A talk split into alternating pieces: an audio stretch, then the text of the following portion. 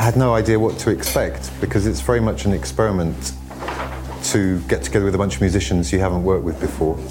And uh, yeah, it's a, it's a challenge, it's a thrill, and it's a risk and it's fun all at the same time, which is what we like. Ja, fürs Experimentieren ist er bekannt, der Matt Black. Ne? Eine Hälfte von Cold Cut, Pioniere der UK Dance Music. Und jetzt sind sie nach Südafrika gefahren. Auch nochmal ein ganz neues Experiment, finde ich total spannend. Und darüber reden wir auch gleich. Juhu! Wir sind Anke Behlert und Christian Erl. Hallo. Keine Angst vor Hits. Neue Musik bei Detektor FM. Wenn ihr uns häufiger hört, äh, dann kennt ihr den Deal schon. Wenn nicht, nochmal kurz erklärt, jeden Tag kriegen wir hier neue Musik geliefert. Das läuft bei uns noch wie im 18. Jahrhundert. Da kommt so eine vierspännige Kutsche und äh, liefert dann die ganzen CDs aus, die ja auch bekanntlich im 18. Jahrhundert schon erfunden waren. Nee, ist es natürlich nicht. Wir kriegen virtuell das alles. Wir klicken auf die MP3s und dann sind unsere Kopfhörer quasi die virtuellen Mistgabeln, mit denen wir dann den Mist wegschaufeln und den ganzen Dung weg und die kleinen Gold- und Silbernuggets raussortieren. Ich habe drei Songs. Anke fängt aber immer an mit dem Aussieben. Sie hat nämlich drei Alben, die heute am 3. Juli erscheinen. Die Alben der Woche.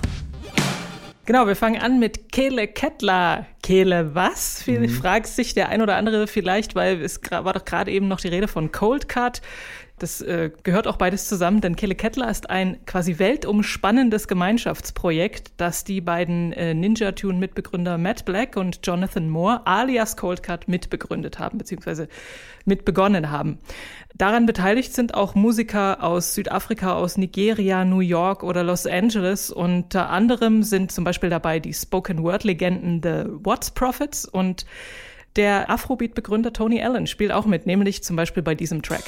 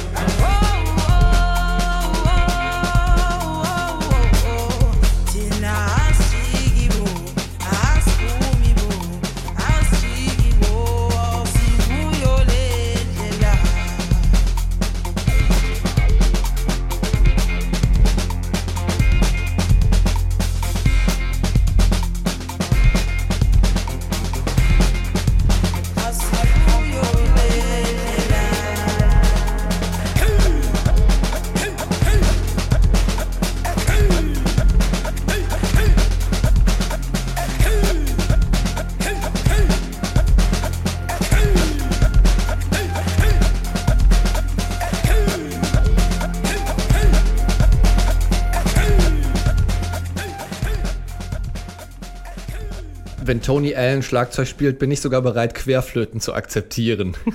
Kele Kettler waren das. So heißt auch das Album und der Song heißt Future Toye Toye. Tony Allen, kürzlich im April verstorben, einer der Mitbegründer des Afrobeat, hat äh, viel mit Fela Kuti zusammengearbeitet. Ein weiterer Fela Kuti-Mitmusiker ist auch, glaube ich, drauf, ähm, Dele Sosimi. Und meine Güte, haben die da äh, ein Who is Who der globalen Jazz-Szene oder der Fusion-Jazz-Szene versammelt. Ähm, ich habe davon tatsächlich erst diese Woche was mitbekommen von diesem Projekt, aber bin jetzt schon total überzeugt und total begeistert. Ähm, los ging das nämlich in Johannesburg und die Leute, die diese, die Bibliothek heißt auch so Kele Kettler und die Leute, die diese Bibliothek betreiben, haben sich zusammengeschlossen mit einer Organisation, die Places of War heißt und die haben sich überlegt, mit wem würden wir gerne mal so musikalisch zusammenarbeiten und dann haben sie so eine Liste gemacht und da standen fast nur Ninja Tune äh, Künstler drauf und natürlich auch Cold Cut und die haben sie dann gefragt und die haben gesagt, na klar und dann sind sie halt nach Südafrika gereist und haben sich da zusammengetan in so einem ja, äh, nicht besonders professionell wirkendem Studio in äh, Soweto, aber da sind die kreativen Funken geflogen wie nur was und ähm, kann man haben da mit verschiedenen Musikern, eben südafrikanischen Musikern zusammengearbeitet. Später dann noch äh, mit Leuten aus London oder eben den USA. Ähm, genau, und wie du schon gesagt hast, äh, Afrobeat, Jazz, das ist so ein bisschen, also ich glaube, das ist so sozusagen die riesige Schublade, wo das alles reinkommt. Dazwischen sind aber auch sowas, da ist ein Song drauf, der heißt äh, Crystallize, der klingt wie so ein Crossover aus Grime und Drum and Bass und dann gibt's auch so. Der ist mir auch aufgefallen, der Song, der war auch, den fand ich auch richtig stark. Ich Obwohl das so 8-Minuten-Tracks teilweise sind. Das ne? stimmt, ja. Ähm, war, also wirklich, das geht in einem durch und man wippt die ganze Zeit mindestens mit, wenn man nicht sogar anfängt zu hopsen.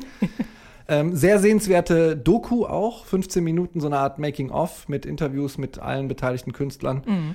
Und ja, ein wirklich fantastisches Album. Eines der besten, was ich in diesem Jahr gehört habe, würde ich tatsächlich sagen. Eine Stunde volle, also eine ganze Stunde, 57 Minuten geht's, glaube ich. Pralle, wuselige, physische Energie auf einem Album. Und äh, es wird zwischendurch mal elektronisches Projekt genannt. Ich finde aber, es klingt überhaupt nicht so. Es klingt eigentlich durchgehend wie eine Live-Aufnahme. Ja, es ist sehr organisch dafür, dass es elektronisch ist oder so. Ähm, es gibt diesen einen Song, äh, der heißt International Love Affair und der beschreibt das ganze Projekt eigentlich am besten. Also es ist wirklich so, man hat doch den Eindruck, wenn man sich zum Beispiel auch diese Doku anschaut, dass es so von gegenseitigem Respekt und großer Wertschätzung geprägtes Zusammenarbeiten war. Und es macht wahnsinnig viel Spaß, sich das anzuhören. Kele Kettler heißt das Projekt und Kele Kettler heißt auch das Album. Von äh, Südafrika bzw. London bleiben wir jetzt ähm, noch ein bisschen in London, aber kommen auch zu einem Trio, welches äh, international ist, nämlich Dreamwife. Das ist ein britisch-isländisches Gitarrentrio, die in London zu Hause sind. Und vor zwei Jahren haben die ihr selbst betiteltes Debütalbum veröffentlicht. Die Songs sind so zwischen Art Punk und Pop, hatten damit auch ganz beachtlichen Erfolg, haben Headliner-Shows gespielt, waren zum Beispiel auch als Support von Garbage oder The Kills äh, unterwegs. Auf diesem Erfolg, da ruhen sie sich nicht aus. Jetzt machen sie weiter, schieben den Nachfolger hinterher, der heißt So When You Gonna. Unter anderem mit dem Song.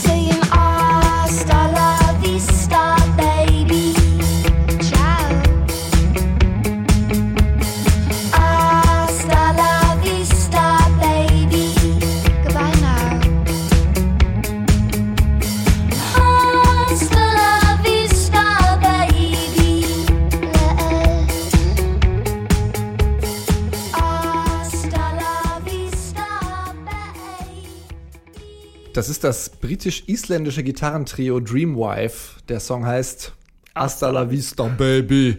Ähm, auch wenn sie es anders aussprechen. Ein bisschen mehr Flöten im, in der Stimme haben. So When You're Gonna heißt das Album. Genau, und das ist musikalisch nicht ganz so noisy wie das Debütalbum, ist eher so ein bisschen Blondie, nicht ganz so viel Riot Girl. Das finde ich ehrlich gesagt ein bisschen schade. Ich ehrlich gesagt auch. Ähm, aber inhaltlich ist es durchaus ähm, explosiv. Also sie beschäftigen sich mit äh, Abtreibung, Fehlgeburten und Geschlechtergleichstellung thematisch in ihren Songs. Und der, der Albumtitel So When You're Gonna ist so eine, wie so eine Aufforderung. Sie wollen Frauen ermutigen, nicht zu warten, sondern einfach mal selbst aktiv zu werden und loszulegen mit dem, was auch immer sie machen wollen. Und das Gute daran ist, sie rufen nicht nur Girls to the Front, sondern sie handeln auch danach. Sie haben nämlich das Album vollständig mit einem nicht männlichen Team aufgenommen und erarbeitet. Da waren zum Beispiel die Produzentin Martha Salogni mit dabei, äh, die To- Toningenieurin Grace Banks und die Mastering-Ingenieurin, heißt das ja dann auch, Heba Kadri. Mir gefallen ehrlich gesagt die Handvoll lauten, krachigen Songs auch am besten. Mir war es dann äh, gerade bei denen, die ein bisschen äh, weicher und ein bisschen polierter äh, sein sollen, bei den Songs, griff sie mir manchmal so ein bisschen im Gesang oder griffen sie mir manchmal so ein bisschen im Gesang ein bisschen zu schräg daneben. gab es so ein paar Hooks, die ich auch ein bisschen als, ich sag mal, abziehbildhaft äh, empfunden habe. Bei einigen Songs hatte ich so ein bisschen den Verdacht, dass das Skizzen sind, die ähm, textlich total beredenswert sind, ähm, die aber musikalisch so ein bisschen skizzenhaft geblieben sind und dann ganz bisschen wie Füller wirken. Ähm, andererseits immer noch eine Menge starker Songs drauf. Also Homesick fand ich super, Hasta la Vista haben wir gerade gehört. Sports war, glaube ich, die erste Single und auch der Titeltrack. Der Titeltrack, den finde ich auch geil. So When You're Gonna. So heißt auch das Album von Dreamwife, das wir gerade besprochen haben. Stichwort Olympische Spiele. Warst du schon mal bei Olympischen Spielen? Also Nee. entweder als Teilnehmer oder vielleicht als Besucher? Als Teilnehmer. Ja, kann ja sein. Wo das denn? Im Schach oder so? Nee, ähm, ich, habe, ich habe mal eine Leichtathletik-WM in Göteborg gesehen. Als Astrid Kumbanus äh, Gold für Deutschland im Kugelstoßen geholt hat. Krass. Wer auch sportbegeistert ist, denke ich, ist Stefan Streck alias The Micronaut. Der hat nämlich ein Album gemacht und das heißt Olympia in, in Klammern Summer Games. Das sollte eigentlich zeitgleich zu den Olympischen Spielen in Tokio rauskommen, die ja jetzt st stattfinden sollten. Äh, wie wir wissen, tun sie das dann erst nächstes Jahr. Das Album kommt trotzdem raus und Getreu seines Konzeptalbumansatzes heißen die Tracks eben wie Sportarten, zum Beispiel Archery.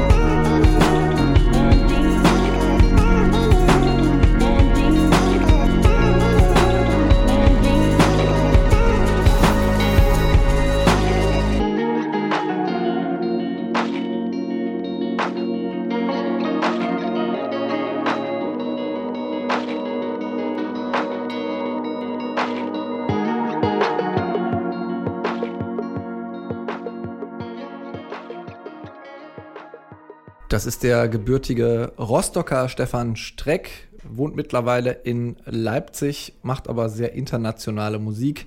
Nennt sich The Micronaut, das Album heißt Olympia und daraus haben wir gerade den Song Archery gehört, also Bogenschießen. Bogenschießen, er hat genau. zwölf olympische Sportarten sozusagen vertont. Und ich finde, er macht das ganz fantastisch. Er malt wirklich Bilder Mhm. mit seiner Musik.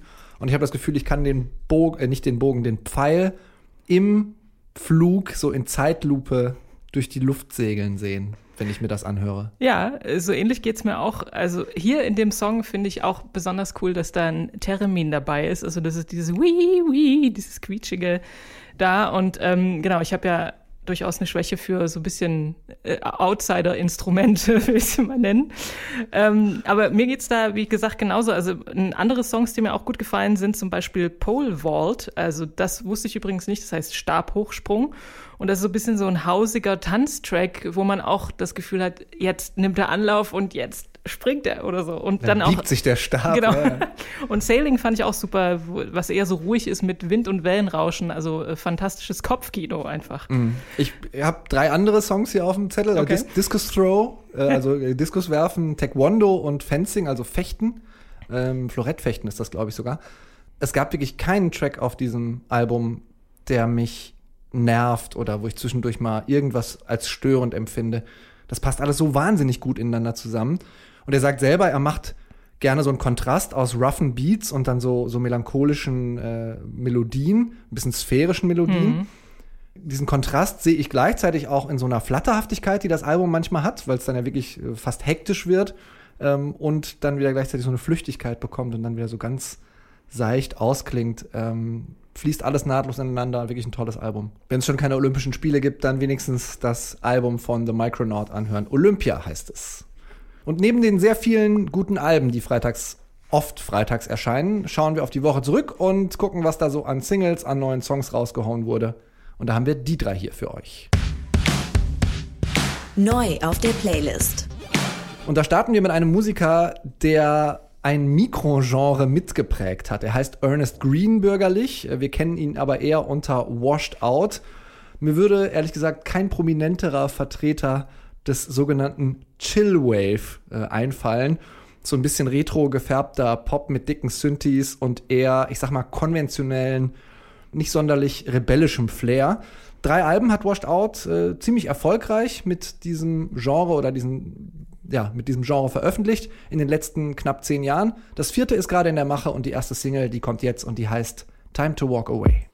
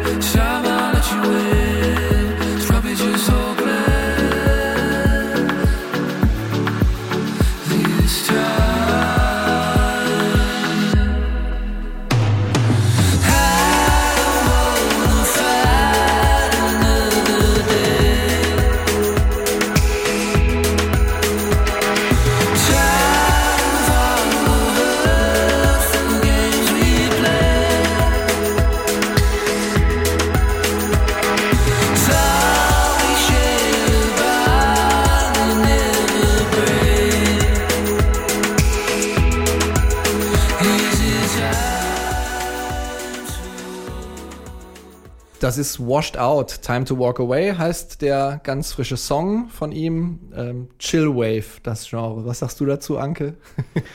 Es ist gut gemachter Pop und so und das hat ja immer was für sich. Es ist halt nur die Frage, trifft es einen jetzt irgendwie emotional oder bewegt es einen irgendwie? Das tut es bei mir ehrlich gesagt nicht.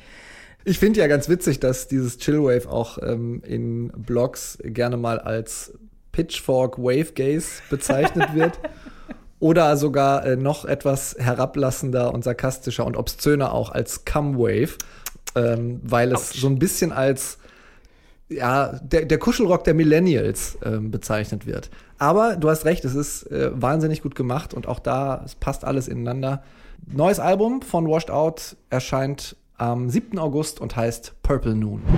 So, und vor ein paar Wochen haben wir uns hier über die Silverbacks unterhalten. Ähm, und da haben wir über Rockbands aus Dublin philosophiert und so ein bisschen in unserem Kopf gekramt. Ähm, dass man da nicht so viel hört, ist uns dann aufgefallen. Und ich, Dödel, hab die Fontaines DC komplett unterschlagen. Carlos äh, O'Connell, Connor Curley, Connor Deegan, Brian Chatton und Tom Cole. Die heißen auch richtig irisch. Gut gekleidet, schlecht gelaunt. Postpunk aus Dublin, viel beachtetes Debüt. Dogrill kam erst letztes Jahr im April. Schon jetzt ein neues Album angekündigt. Besser gelaunt sind sie auf dem aber auch nicht.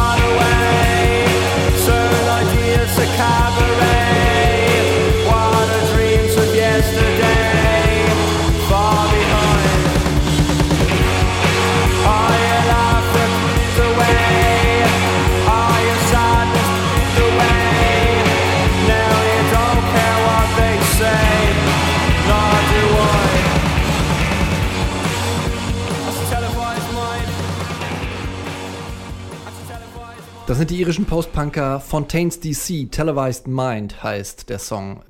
Ich musste noch eine Referenz in meinem Kopf auskramen. Wir hatten ebenfalls vor ein paar Wochen ähm, die Musikerin Sinead O'Brien hier und die wurde als Frau bezeichnet, die Irish Spreck-Gesang Punk macht und das würde ich denen hier auch äh, auf die Fahnen schreiben.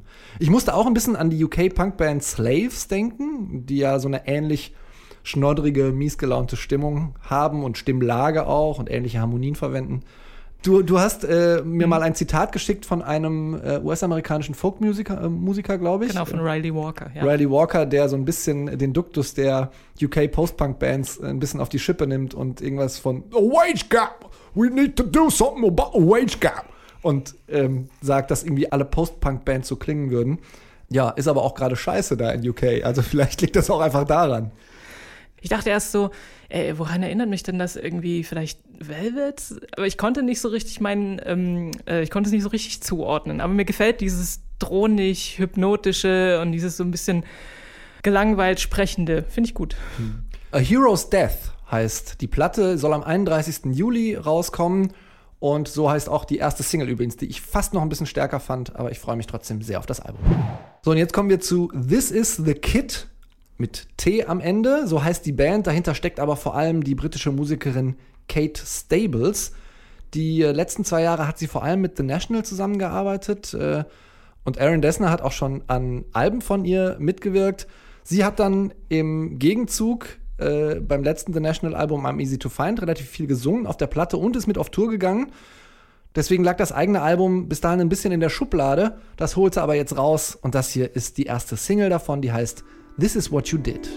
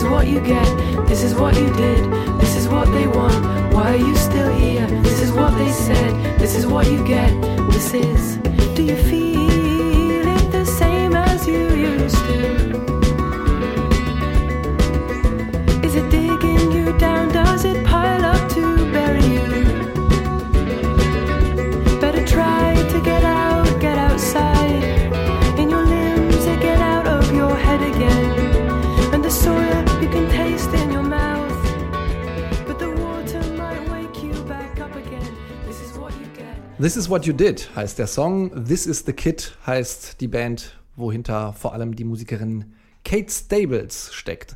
Mich hat's an einen sehr, sehr bekannten Nick Drake-Song erinnert, nämlich One of These Things First. Hast du das auch? Ist das nachvollziehbar? Ja, total. Finde ich, äh, finde ich auch nachvollziehbar. Heute streiten wir uns gar nicht so richtig, fällt mir auf, weil das neulich kam das ja so als Feedback, dass das immer ganz gut ist, wenn wir nicht einer Meinung sind. Aber heute sind wir leider in Anführungsstrichen, in Klammern, öfter mal einer Meinung, ja. Also ich habe gelesen, dass es in dem Song, äh, dass der auch so während der, Co äh, beziehungsweise des Lockdowns jetzt entstanden ist. Und dass sie da so ein bisschen drüber reflektiert, wie es ist, wenn man in seinen eigenen negativen Gedankenkreiseln gefangen ist, weil man zum Beispiel auch nicht genug an die Luft kommt, weil man nicht raus darf, so ungefähr. Das fand ich ganz cool. Also das ist, ähm, ich glaube, eine Sache, die viele Leute betrifft. Das war This is the Kid, This is What You Did heißt der Song und der ist die erste Single, die ein Album ankündigt und das erscheint. Müssen wir noch ein bisschen uns gedulden. Am 23. Oktober auf Rough Trade und es soll heißen Off, Off, On. Drei beachtenswerte Alben, die wir hier hatten, drei beachtenswerte Singles, also quasi sechs beachtenswerte KünstlerInnen und Bands, aber an denen hier kommt keiner vorbei im Popschnipsel. Wir müssen mal über K-Pop sprechen, Christian. Wahrscheinlich nicht deine Kernmusik, auch nicht meine, ich gebe es zu. Ähm, aber da ist es ja so, dass dort die Rekorde fallen, wie die Klamotten im Sommer am Strand. Denn äh, ich habe gelesen, dass zum Beispiel die Band, also die Girl Group Blackpink, die hat jetzt mit ihrem neuesten Video einen äh, Rekord gebrochen. Der Song hat nämlich in 24 Stunden über 86,3 Millionen Views. In 24 Das Stunden. ist echt Wahnsinn. Und genau, damit halt so viele wie noch äh, kein anderer Song zuvor. Ähm, Sie haben ihnen- damit aber auch eine K-Pop-Band überholt. Genau, Ne? das war nämlich die auch durchaus bekannte äh, K-Pop-Band BTS. Die hatten 74,6 Millionen Views in 24 Stunden. Das ist ja lächerlich gegen die über 80 Millionen, die Blackpink haben. Da kommen sonst nur KünstlerInnen oder Künstlerinnen, muss man dann tatsächlich sagen, ohne das äh, Binnen-I, ähm, wie Ariana Grande oder Taylor Swift dran. Und auch, also die können gerade so mithalten. Ich finde es absolut faszinierend. Ähm, und gräme mich ein bisschen, dass ich, dass dieser K-Pop bislang so völlig an mir vorbeigegangen ist. Außer, dass man vielleicht ab und zu mal was im äh, NPR New Music Friday äh, gehört hat. Aber vielleicht werde ich auch einfach alt und das ist nichts mehr für mich.